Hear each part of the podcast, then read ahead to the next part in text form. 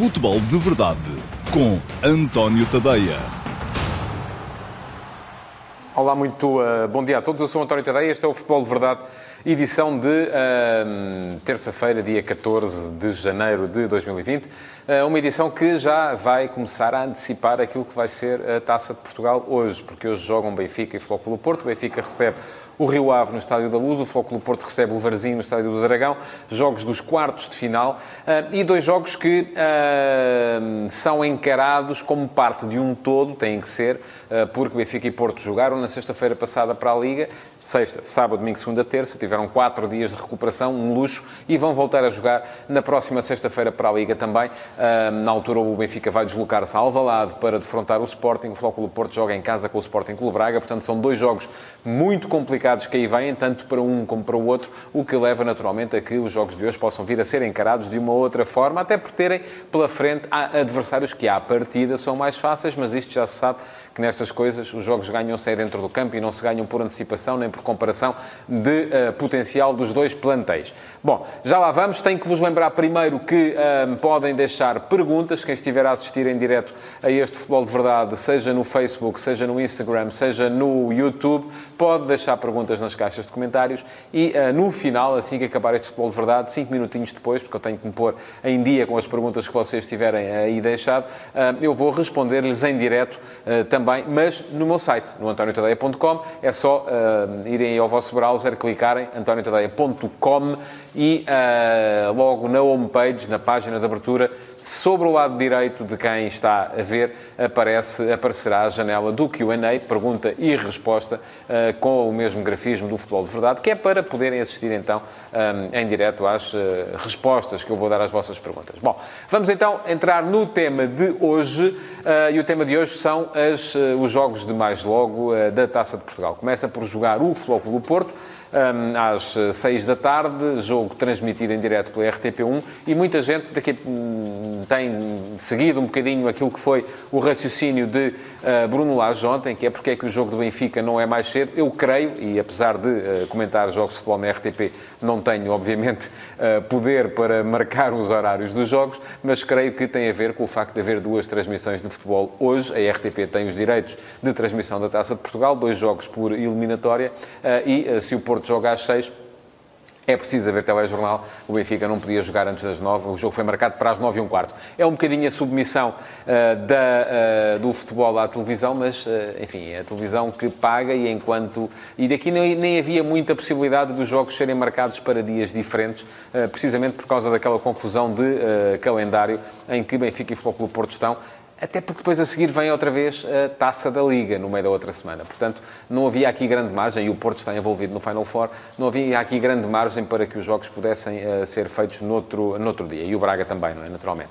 Portanto, uh, hoje o Porto que joga às 6 recebe o Varzim ah, e, à partida, quem olha para o jogo pode achar que é um jogo, e também me parece que é, um jogo menos complicado do que aquele que vai ter pela frente o Benfica, mas atenção, porque tal como o próprio Sérgio Conceição ontem um, destacou, este Varzim já não perde um jogo fora desde uh, início de setembro. Portanto, estamos a falar de outubro, novembro, dezembro e janeiro. São já quase quatro meses sem perder fora. Nesses quatro meses o, o Varzim somou três empates, três derrotas. Podem dizer vocês, sim, mas os adversários não eram da categoria do do Porto, como é evidente, não era. O Varzim está a jogar o segundo escalão, a segunda liga, é sexto classificado nesse segundo escalão. Como as coisas estão uh, e com a forma como Nacional e uh, Farense estão a começar a vacilar, se calhar ainda vai haver ali uh, alguma abertura para que as equipas que vêm a seguir possam vir a discutir também uma hipótese de subida de escalão, mas aquilo que me parece é que, obviamente, há uma diferença grande entre aquilo que é o potencial do do Porto e aquilo que é o potencial do Varzim. Agora, a questão aqui coloca-se depois, precisamente, por causa do jogo que vem a seguir, o tal Foco do Porto Sporting Clube Braga de sexta-feira, e uh, o Sporting Clube Braga com o Ruben Amorim vem com dois jogos, duas vitórias, duas boas exibições, uh, a fazer com certeza o Porto pensar duas vezes antes de queimar uh, muitos dos seus trunfos já na partida de hoje. Até porque Eles estiveram em campo uh, na última uh, sexta-feira, uh, no jogo contra o Moreirense, e vão com certeza voltar a estar em campo na próxima sexta-feira, no jogo contra o Sporting Clube Braga. Portanto, vamos ter provavelmente um Clube Porto com algumas ausências. Um, os jogadores que estão em campo, muitos deles subconscientemente, eu não digo, eu acho sempre que os jogadores quando entram em campo entram para dar tudo, mas subconscientemente, um, sobretudo se no início do jogo, o jogo não está, uh, não está a pôr-se muito difícil e a equipa uh, favorita fica um bocadinho como que à espera que o gol apareça por si só. Uh, se consegue a vantagem, também abranda um bocadinho o ritmo e começa a, a, facilitar também a tarefa ao adversário. E é nisso que o Varzim com certeza vai apostar. O Paulo Alves também o disse, que tentará tudo para surpreender o Porto. Num mau dia do Porto, um bom dia do Varzim, já se sabe como é que estas coisas são. Pode sempre acontecer taça e por alguma razão a expressão aconteceu taça é uma expressão um, do futebol, uma expressão idiomática do futebol, significa que um pequeno surpreendeu um grande.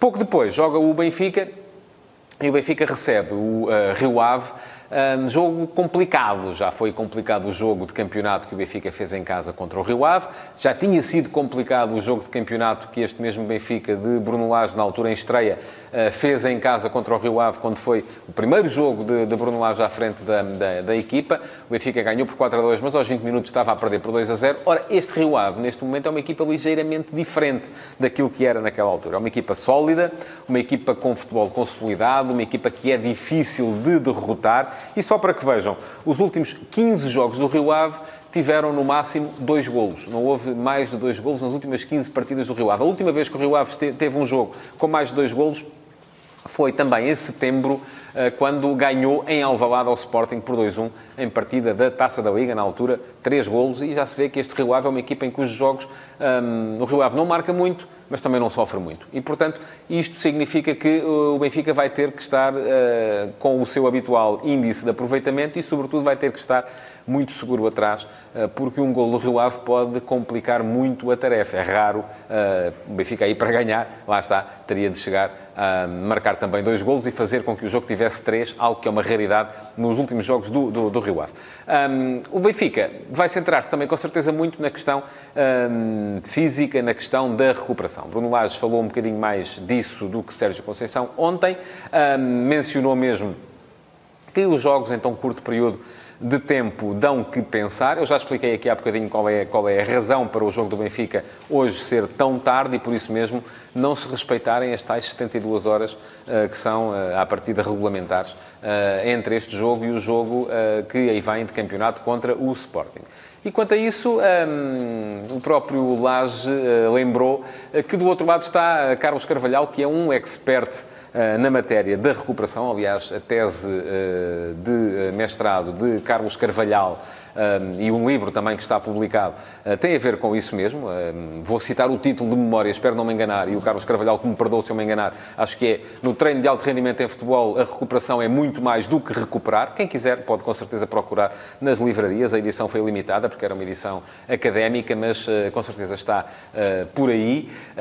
E isto significa que Carvalhal, de facto, é um especialista na matéria, é um treinador que em Inglaterra, e Bruno Lage esteve lá com ele, pode pôr em prática muitos desses conhecimentos, porque treinar uma equipa do Championship significa estar uh, constantemente a recuperar, a jogar, a recuperar, a jogar, a recuperar e a jogar. Daí a tal ideia de a recuperação é muito mais do que recuperar, porque no meio dessa recuperação é importante conseguir meter treino também, e eu acho que é isso que uh, Carlos Carvalhal tenta fazer com a equipa do Rio Ave, e à partida vejo um Rio Ave um bocadinho, se calhar, mais, uh, menos preocupado com a questão uh, da, da proximidade dos jogos, até porque não vai jogar sexta-feira para o campeonato e o Benfica vai. Com relação à equipa do Benfica, antevêm-se também algumas possíveis alterações provavelmente regressa a Tarabt, que não jogou a titular no último fim de semana, frente ao Desportivo das Aves, porque estava castigado. Provavelmente vai uh, regressar também Servi, que também não foi titular contra o Desportivo das Aves, porque também ele estava castigado. Não acredito que Rafa, apesar de estar convocado, que apareça no 11, mas é muito provável que lhe sejam dados alguns minutos para que ele possa uh, também uh, ganhar algum ritmo e vir a ser, se calhar, um bocadinho mais do que uma hipótese para o jogo contra o Sporting na próxima sexta-feira. Agora, de qualquer modo, quem olhar para o plantel das duas equipas, olha para o plantel do Benfica, olha para o plantel do Rio Ave e vê que o Benfica, mesmo fazendo algumas alterações, vai ter argumentos superiores em campo uh, relativamente àquilo que tem a equipa do Rio Ave. Isto não quer dizer, como é evidente, que o jogo sejam favas contadas, já não foi assim para o campeonato e uh, este é um jogo especial, é um jogo de mata-mata, uh, como diria Luís Filipe Scolari, é um jogo que, em que uma das equipas vai inevitavelmente ficar pelo caminho e isto significa que uh, provavelmente o Rio Ave até vai meter mais no jogo de hoje do que em termos de esforço do que nos jogos uh, da Liga que tem por aí, apesar de estar ali também a lutar por uma posição europeia e ter sido apenas uh, de estar ali a lutar juntamente com o Vitória Sport Clube, com o Sporting Clube Braga, por aquele lugar que se segue aos uh, lugares, uh, aos quatro lugares que estão garantidamente como valendo uma, uma competição europeia. Bom, Logo vamos ver os jogos. Amanhã vou estar aqui para falar deles. Antes de me ir embora hoje, ainda vos queria falar um bocadinho um, do, uh, do que se acaba de se passar no Futebol Clube Barcelona, uh, na uh, substituição de treinador, admissão de Ernesto Valverde, que tinha sido nada mais nada menos do que bicampeão, e sempre com margens absolutamente avassaladoras para o segundo classificado. Valverde que tinha também o Barça na liderança da Liga este ano, embora agora já em igualdade pontual com o Real Madrid. Valverde nunca foi, desde o início, um homem com a identidade de Barcelona, apesar de ter lá jogado, ah, mas ah, foi sempre um homem com uma identidade diferente, uma identidade mais próxima daquilo que é o futebol do Atlético Bilbao, uma identidade uh, de combate. Aliás, eh, basta uh, olhar para aquilo que é a alcunha de Valverde. Ele, uh, foi Javier Clemente que lhe pôs este, este petinon.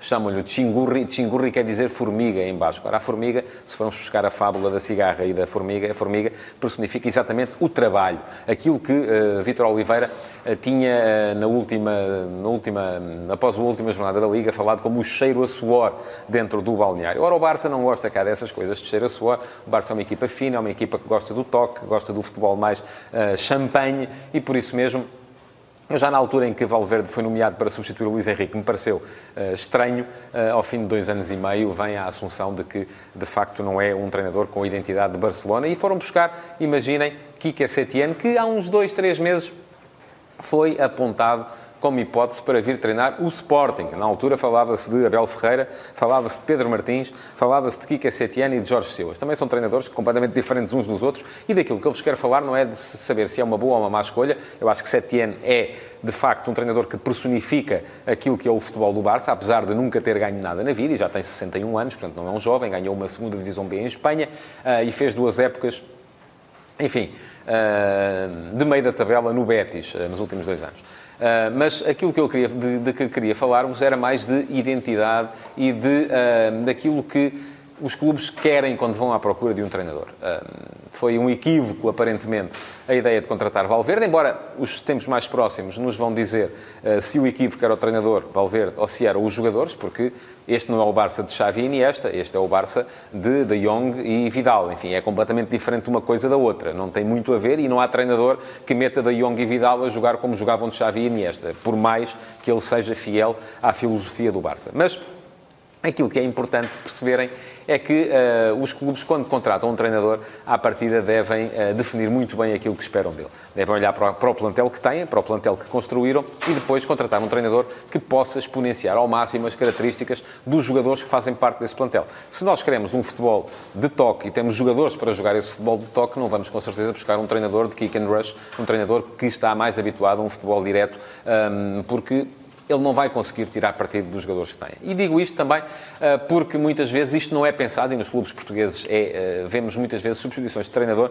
que vão de um espectro completamente ao outro na, na, na escolha dos treinadores. Porque Aquilo que se vê são equipas que tentam contratar treinadores uh, de futebol atrativo, treinadores com, que gostam de sair a jogar desde trás, que não gostam de chutar a bola para a frente uh, e de arriscar a cada, a cada início da organização ofensiva, mas depois, quando começam a ver-se a rasca, lá vão esses treinadores à vida e vão buscar treinadores da garra, do, do vamos a eles, que nem tarzões, e do futebol mais destrutivo, do futebol em transição. Portanto, isto não tem muito a ver e era importante que quem gera os clubes e que os adeptos têm um papel muito importante nisso também, é por isso que estou a falar, percebesse que tem que ser coerente na forma de encarar a escolha de um treinador para uma equipa.